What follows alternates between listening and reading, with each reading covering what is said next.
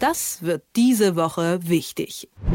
Wir befinden uns in einer Zeit der politischen Erneuerung. Das ist zumindest das Vorhaben. Eine neue Ampelregierung scheint sich auf der Zielgeraden zu befinden. Die CDU erneuert sich auch, aber eine wollte sich doch auch wiederfinden und Versäumnisse aufarbeiten. Die Linke. Die hat es ja wirklich mit Ach und Krach in den neuen Bundestag geschafft. Das will sie in Zukunft besser machen. Wie das gelingen könnte, bespreche ich mit Stefan Karsdorf, dem Herausgeber vom Tagesspiegel. Guten Morgen. Guten Morgen nach Leipzig. Hallo. Ja, wie bewertest du den aktuellen Zustand der Partei?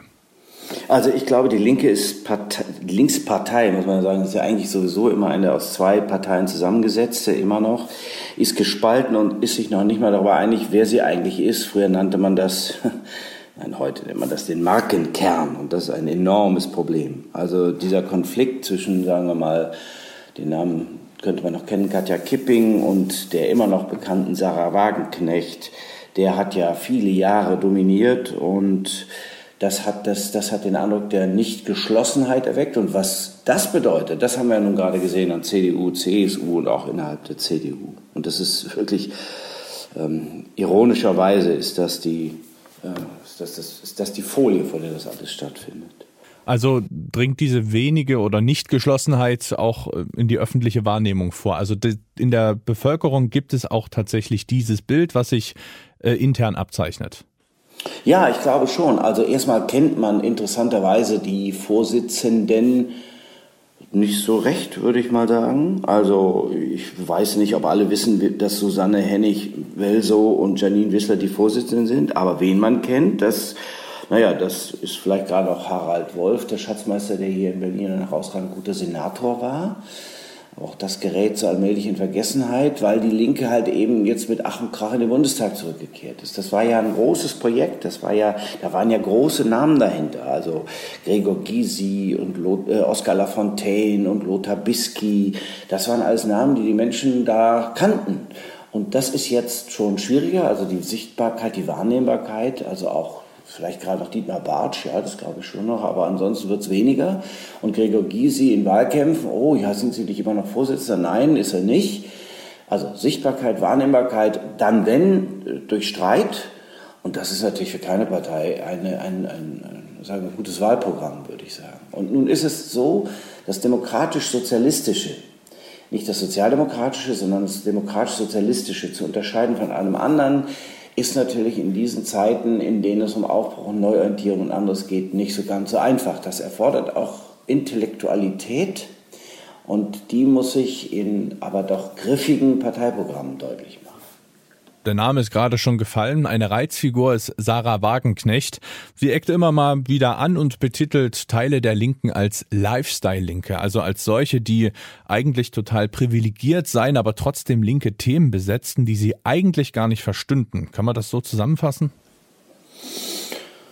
Das ist natürlich sehr griffig formuliert. Das kann sie ja großartig formulieren. Das ist schon sicherlich auch eine sehr gescheite Person.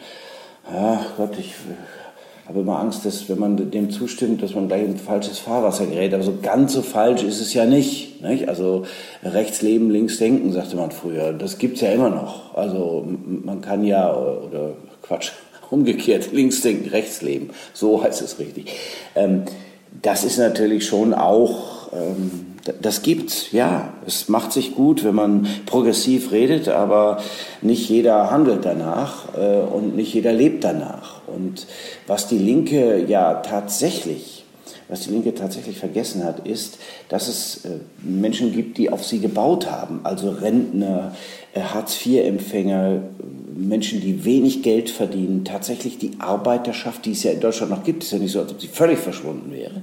Das waren Menschen, die die Linke gewählt haben, die sie, die ihr auch vertraut haben. Und wenn die Linke jetzt aber so redet wie die Grünen oder wie die Sozialdemokraten, dann, und das meint wahrscheinlich Sarah Wagenknecht, dann ist der Grund, nicht nahezu entfallen, aber dann, dann mit der Zeit entfällt der Grund, eine Linke zu wählen. Und dann wird sie aufgesogen von den anderen Parteien oder die gehen halt eben gar nicht mehr zur Wahl.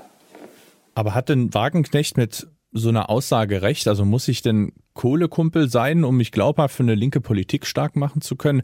Weil ich meine, wenn man eben sich für Rentnerinnen und Rentner stark machen will und auch für die arbeitende Bevölkerungsschicht, dann brauche ich ja irgendwie auch Mehrheiten. Und wenn ich dann da viele, die eigentlich ja meine, meine Themen grob vertreten, so gegen das Schienbein trete, dann habe ich doch gar keine Möglichkeit, irgendwie mal was anzupacken. Ja, das meinte ich mit dem Zustimmen, äh, da gerät man gleich in falsches Fahrwasser. Siehst du, bin ich schon. Also, ich glaube, dass du recht hast mit dem Hinweis darauf, dass du nicht unbedingt ein Kohlekumpel sein musst, um für Kohlekumpel da zu sein. Da, da ist ja was dran, das ist ja ein Punkt, richtig. Äh, und du darfst die nicht verprellen, die bereit sind, anders zu denken vielleicht anders leben, aber bereit sind, anders zu denken. Richtig. Dennoch brauchst du schon ein gewisses Maß an Authentizität. Sagt allerdings gerade die, Sarah Wagenknecht, von der ich auch immer denken würde, na ja, ob sie und Oskar Lafontaine äh, so authentisch links leben, da bin ich mir jetzt nochmal im Zweifel. Also wenn du im Glashaus sitzt, vermute ich mal, dann ist nicht gut Steine werfen. Aber richtig ist, ja, du musst die Menschen bei dir halten, die bereit sind, einen anderen Politikentwurf, für den man sich begeistern kann, um ein Wort von Oskar Lafontaine von früher aufzunehmen, den zu unterstützen. Aber ja, du musst auch eine gewisse Form von Authentizität ausstrahlen. Und mir scheint, dass das jetzt abhanden kommt und dass Sarah Wagenknecht auf ihre Weise darauf aufmerksam machen wollte. Achtung, Achtung, Authentizität zeigt sich im Handeln, zeigt sich aber auch in der Lebensführung. Gut, da möge dann sich jeder selber prüfen, aber ja, da ist schon was dran. Also sie verlieren eben auf beiden Seiten. Ne? Das ist das eine. Das ist das Problem. Auf der einen Seite verlieren sie bei denen, die tatsächlich wenig Geld verdienen und so sind, wie ich es eben beschrieben habe. Und auf der anderen Seite verlieren sie auch noch die, die gesagt haben, naja gut, also wir haben es zwar jetzt geschafft, aber das linke Gedankengut ist ja nicht deswegen falsch in der Gesellschaft auch äh, verankert zu sein, ist ja dann auch richtig. So. Und bei 4,9 Prozent, also nicht im Bundestag, bis auf die Direktmandate dann, die ihnen die Fraktionsstärke besorgt haben, das ist jetzt nach all den Jahren 2007 gegründet, ist das schon auch ein trauriges, trauriges Ergebnis. In doppelter Hinsicht. Jetzt sind wir ja in unserem Gespräch bisher auch noch gar nicht so richtig wirklich zu einem Ergebnis gekommen, weil irgendwie ist es nicht so klar, wie man Frau Wagenknecht jetzt einordnen soll. Auf der einen Seite hat es ja irgendwo einen kleinen Punkt, mit dem wir uns in schwieriges Fahrwasser vielleicht begeben. Auf der anderen Seite verprellt sie aber auch viele Leute.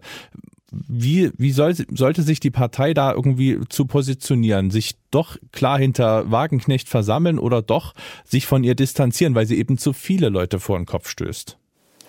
Ja, also ähm, sagen wir mal so, die äh, hat sich ja von Wagenknecht distanziert. Und natürlich ist der Kurs der Linken jetzt auch, ich sag's mal vorsichtig, pragmatischer geworden.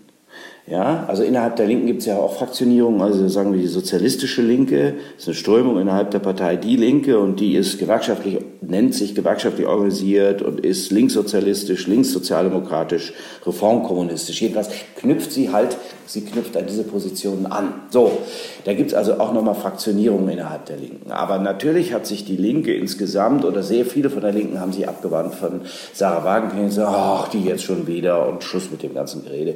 Wir müssen eine Politik machen, die den Menschen zugutekommt. Und das ist ja auch wieder richtig.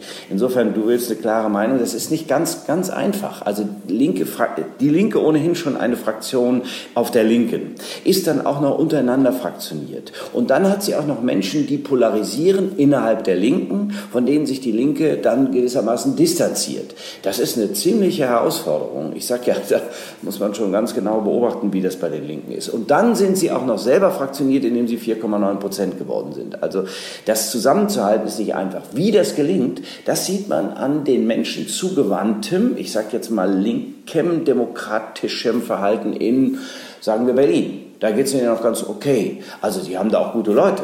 Und äh, also der, der Kultursenator Lederer, der ist in der Stadt beliebt und hätte er eine andere Partei, könnte er sogar Regierender werden. So beliebt ist der. Ja, das ist ein authentischer, sympathischer Politiker.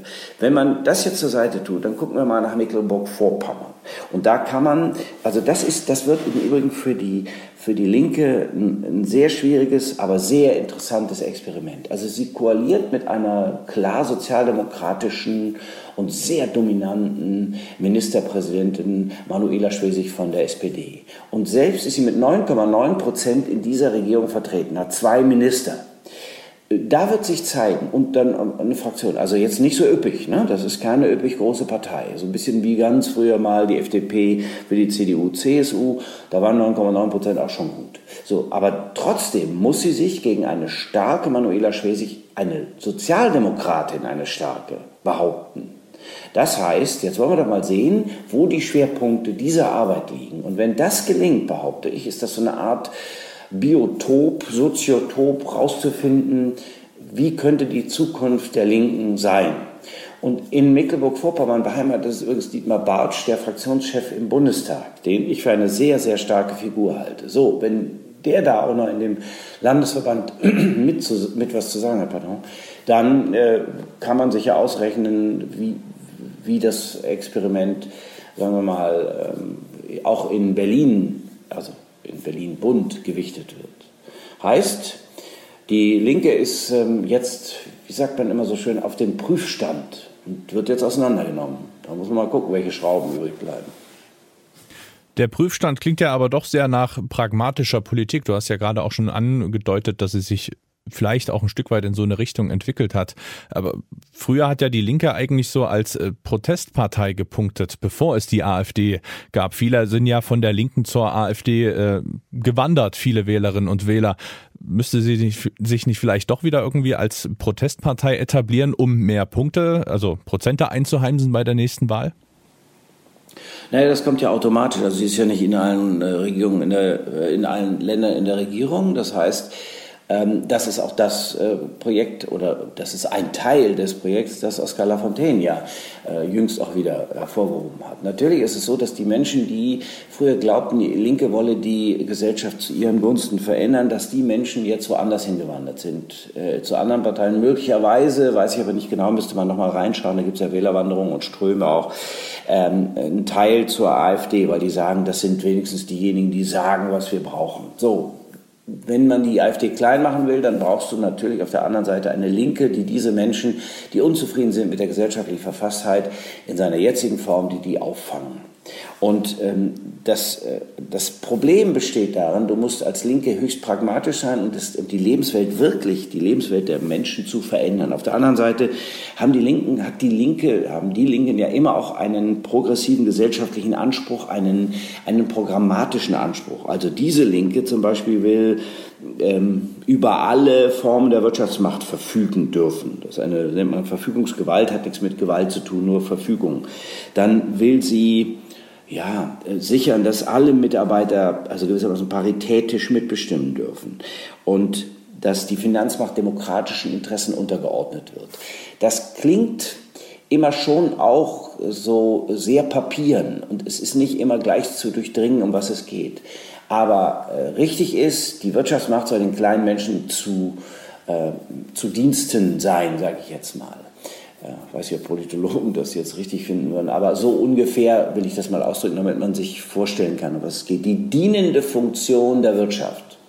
So, das muss die, muss die Linke aber auch in gewissem Sinne nachweisen, zum Beispiel in Regierungen.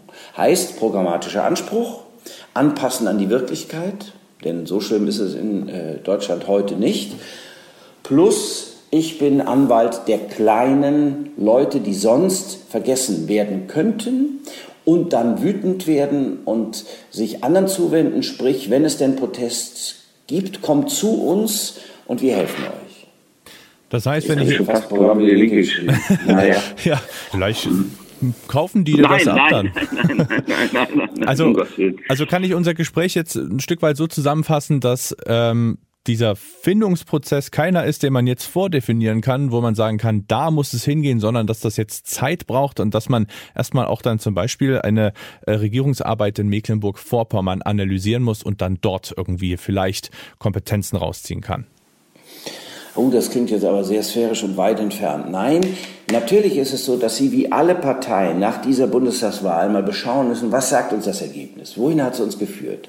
Unsere Politik, so wie wir sind, so wie wir reden, so wie wir uns streiten, hat uns auf, auf, auf, äh, unter, vier, äh, auf unter fünf Prozent im Bund geführt. Nicht in allen Ländern, aber im Bund auf unter fünf Prozent. Und überall da, sage ich, das muss man sich anschauen, wo die Linke tatsächlich für die Menschen, für die sie da sein will, ein Anker ist Da wird sie dann nicht üppig, aber immerhin noch gewählt mit 9,9 Prozent wie in Mecklenburg-Vorpommern. Wenn die Linke stärker werden will, was sie ja mal war, dann reicht es andererseits aber nicht aus, nur Protestpartei zu sein. Das ist ja auch noch so ein Streit innerhalb der linken Regierungsbeteiligung. Ist es nicht besser, gewissermaßen parlamentarische Opposition zu sein, um den Forderungen Ausdruck zu verleihen und auf diese Art und Weise Druck aufzubauen, damit die Regierungen sich doch in diese Richtung bewegen, weil sie merken, diese Menschen werden wir sonst verlieren. Ja, das ist ja so ein Streit auch innerhalb der Linken gewesen. Ist es gut, sich an Regierungen zu beteiligen? Und wenn ja, ist es gut, sich im Bund zu beteiligen? Und ist es gut, die NATO anzuerkennen? Und, und, und, und, und, und, und. Das sind natürlich inhaltliche Fragen, die müssen die Grünen sich jetzt beschauen und sagen, woran hat es gelegen, dass wir nicht gewählt worden sind? Was den Bund betrifft. Woran liegt es, dass wir noch einigermaßen gewählt werden in den Ländern? Und dann legst du die Folien zusammen und sagst, aha, also wir dürfen uns nicht streiten, wir müssen unseren, unseren Kurs in, im Bund äh, klarer äh, zeigen, also auch was Außenpolitik angeht. Und in den Ländern müssen, zeig, zeigt sich, wir müssen deutlich die Anwälte der kleinen Leute sein. Und davon gibt es in Deutschland sicherlich ausreichend. Nicht alle, sage ich jetzt mal ironisch, äh, sind äh, schon Millionäre in Deutschland. Das ist nicht so. Nein, äh, vielen Menschen in Deutschland geht es nicht so gut, wie wir denken, dass es ihnen geht, dass es ihnen gehen sollte.